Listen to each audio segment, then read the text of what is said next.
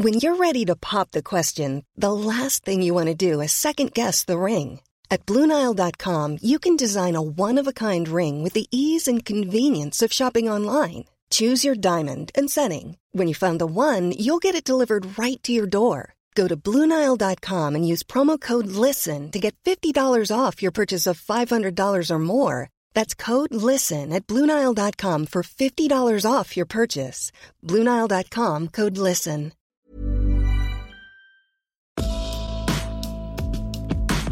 Salut, c'est Gilles Durand. Bienvenue dans Première fois, la série podcast de 20 minutes consacrée aux premières fois dans le sport. Épisode 3 quand les footballeurs français sont devenus des hommes sandwich en 1970. C'est un récit de Michael Louchard. Nous sommes en 1877 dans la ville industrielle de Kettering au nord de l'Angleterre. L'équipe locale crée la sensation en entrant sur le terrain. Chaque joueur arbore une éclatante lettre T sur le maillot. T comme Kettering Tires, la marque locale de pneus. Pour la première fois depuis la création des compétitions de football, un club a osé inscrire de la pub sur son maillot. C'est une véritable provocation pour les dirigeants de la jeune et très puritaine fédération de football. Scandale, menace d'exclusion, la pub disparaîtra des torses pendant près d'un siècle à Kettering comme ailleurs.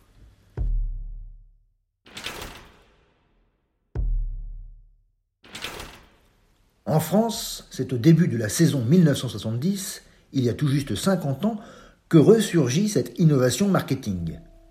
Le 12 septembre, la Fédération française de football autorise enfin chaque club à négocier son propre contrat de publicité sur les maillots. Depuis deux ans, une seule marque d'eau minérale, Vitel, était admise après un accord signé par le groupement des clubs, l'ancêtre de la Ligue de football professionnelle. Il faut dire que la bataille est rude autour de ce nouveau style de partenariat qui était même interdit avant 1968. Nombre de joueurs affichent leur mécontentement d'être transformés en hommes sandwich. L'ORTF, unique chaîne de télévision publique, refuse même de diffuser certains matchs, estimant qu'il s'agit de la publicité déguisée. Autre temps, autre mœurs.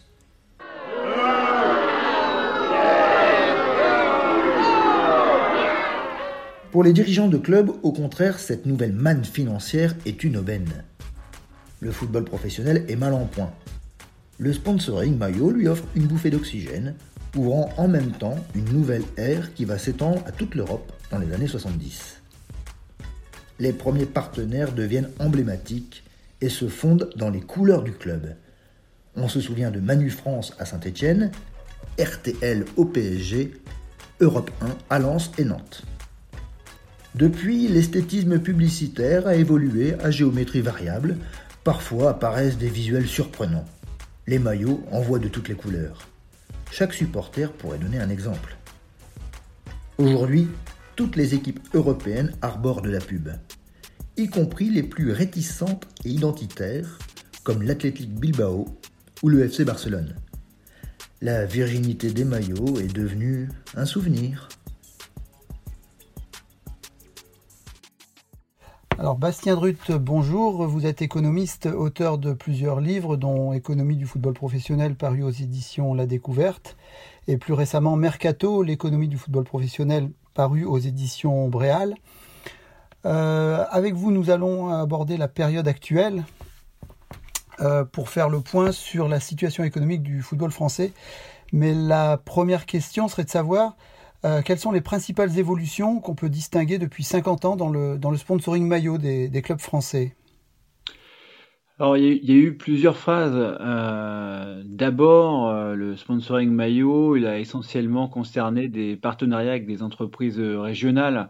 Euh, c'était le cas lorsque le championnat de France était encore relativement peu médiatisé, lorsque il n'était pas encore question de, diffuser les matchs de Ligue 1 à l'étranger. donc on a eu dans une première phase des partenariats avec des entreprises qui étaient vraiment régionales, des supermarchés du coin par exemple. Ensuite, on a eu le développement de partenariats avec des entreprises de stature nationale. Euh, on peut penser par exemple en ce moment euh, au sponsoring maillot de Orange à l'Olympique de, Marseille. Et puis ensuite, quand la médiatisation du, championnat de France, elle a encore plus augmenté, eh bien, il y a eu les multinationales. Donc ça, ça concerne qu'une poignée de clubs, les plus grands clubs français. on peut penser par exemple au constructeur automobile Hyundai, à l'Olympique lyonnais. Euh, voilà, donc après, c'est euh, plus les clubs sont importants, plus ils ont une surface médiatique euh, importante, plus il y a de chances que le sponsor soit international. Donc ça s'est fait en plusieurs phases, d'abord régional, national, multinational. Et puis, enfin, ce qu'on peut dire pour, conclure cette question, c'est le fait que bon, ça, ça s'est fait dans ce sens-là d'un point de vue chronologique, mais on a encore, par exemple, des, partenariats avec des entreprises régionales ou nationales euh, pour, en ce qui concerne le sponsoring maillot euh, pour les clubs de Ligue 1. La publicité sur le maillot, qu'est-ce que ça représente aujourd'hui dans un, dans un budget? Alors aujourd'hui, euh, les, recettes de sponsoring et de publicité, ça représente quand même 410 millions d'euros par saison pour les clubs de Ligue 1 en agrégé, ce qui fait à peu près, donc pour la, sponsoring et publicité, à peu près 20% du budget des clubs de Ligue 1. Alors évidemment, le sponsoring, c'est pas que le sponsoring maillot, mais l'élément central du sponsoring, c'est quand même le sponsoring, euh, c'est quand même le sponsoring maillot. Alors après, c'est très très différent selon que les clubs soient petits ou grands. Si on prend par exemple le Paris Saint-Germain, le contrat de sponsoring avec Accor, c'est plus de 60 millions d'euros par saison, ce qui est à peu près en ligne avec euh, ce qui se fait dans les grands clubs européens.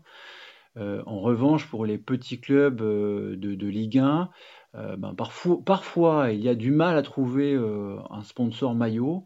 Et puis quand les, petits clubs de Ligue 1 trouvent un sponsor maillot, ben, les montants tournent aux alentours de 1 à 2 millions d'euros par saison.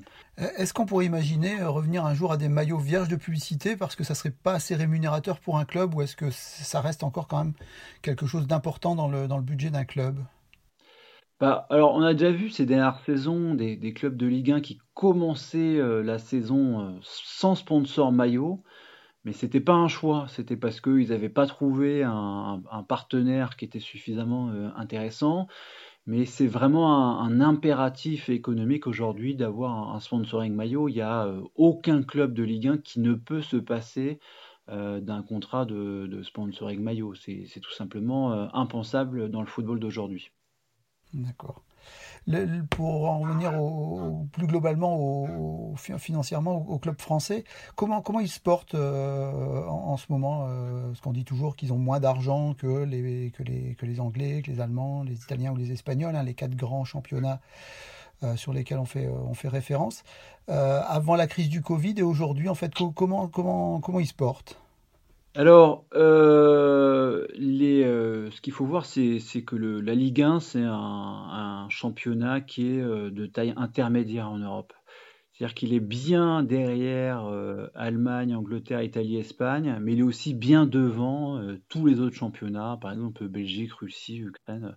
Donc il est largement devant. Donc il est vraiment dans une position qui est complètement intermédiaire.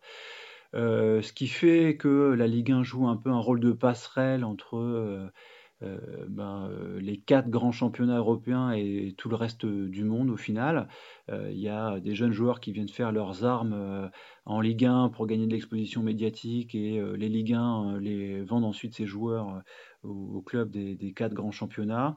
En fait, jusqu'à maintenant, le, modèle de la Ligue 1, c'est un modèle de déficit structurel avant les transferts et en fait, avec les ventes de joueurs, eh bien, euh, les, clubs arrivent à l'équilibre budgétaire. Euh, donc euh, c'est vraiment un modèle de, de vendre des joueurs au plus grand championnat pour, pour survivre. Donc là, jusqu'à maintenant, bah, ça marchait relativement bien. les clubs français, bon, il y, a des déficits, mais n'étaient pas dans une situation qui était, on va dire, dramatique.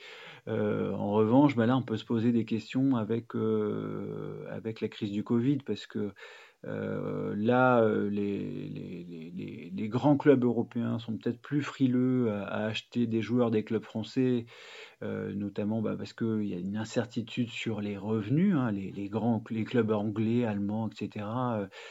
bon, bah, on ne sait pas s'ils vont devoir jouer à huis clos, on ne sait pas si les contrats de sponsoring maillot vont être renouvelés euh, pour les, années qui arrivent. Donc il y a une incertitude sur les recettes des grands championnats, enfin des, grands clubs européens qui font que bah, il va peut-être y avoir des, soit il y aura moins de recrutement, il y aura moins d'achats de joueurs de clubs français, soit ça se fera à des prix qui seront plus bas. Et donc bah oui, ça remet euh, en question euh, le, ça remet en cause le, modèle économique des clubs français. Donc là il y, a, il y, a, quand même une incertitude pour les saisons à venir au sujet de de la santé financière des clubs français. Merci Bastien Drut d'avoir répondu à, mes questions. Bonne journée. Il était une première fois consacré au sponsoring maillot dans le foot. C'est fini. Ce podcast original de 20 minutes est à écouter ou réécouter en s'abonnant gratuitement sur toutes les plateformes de podcast. À bientôt.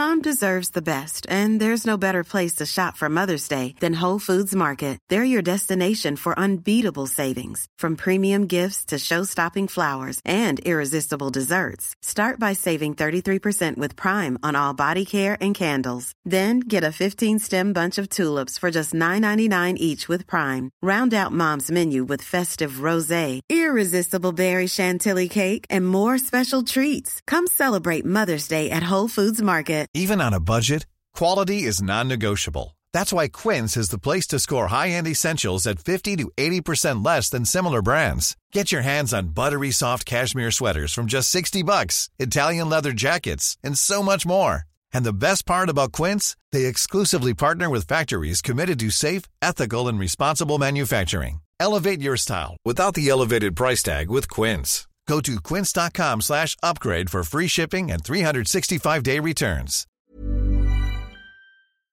On ne va pas se quitter comme ça. Vous avez aimé cet épisode? Sportif, généraliste, sexo ou scientifique, varié mais toujours bien informé. Découvrez les autres podcasts de la rédaction 20 minutes sur votre application d'écoute préférée ou directement sur podcast au pluriel.20minutes.fr.